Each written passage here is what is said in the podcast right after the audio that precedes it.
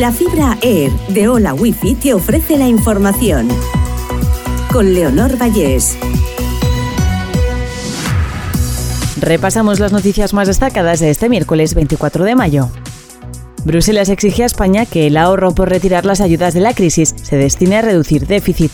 La Comisión Europea avala la senda de ajuste fiscal planteada por el Gobierno, que prevé reducir los números rojos al 3% en 2024.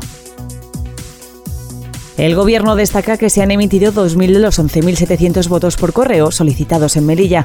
Se han hecho registros y 10 personas han sido detenidas, entre ellas un consejero, número 3 de las listas de coalición por Melilla. Detenidos también los números 2 y 5 de la lista del PSOE en Mujácar y otras 5 personas por una presunta compra de votos. La operación por la que se han realizado 10 registros no está relacionada con la supuesta trama de Melilla. Igualdad envía una carta a todas las comunidades para que ejecuten de forma urgente la reforma de la ley del aborto. El Ministerio recuerda que todas las regiones deben contar con médicos no objetores.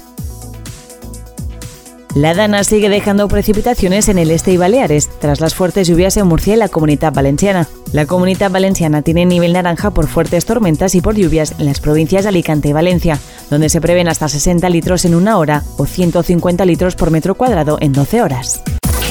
Hola Wi-Fi, velocidades de fibra, vivas donde vivas, te ha ofrecido la información.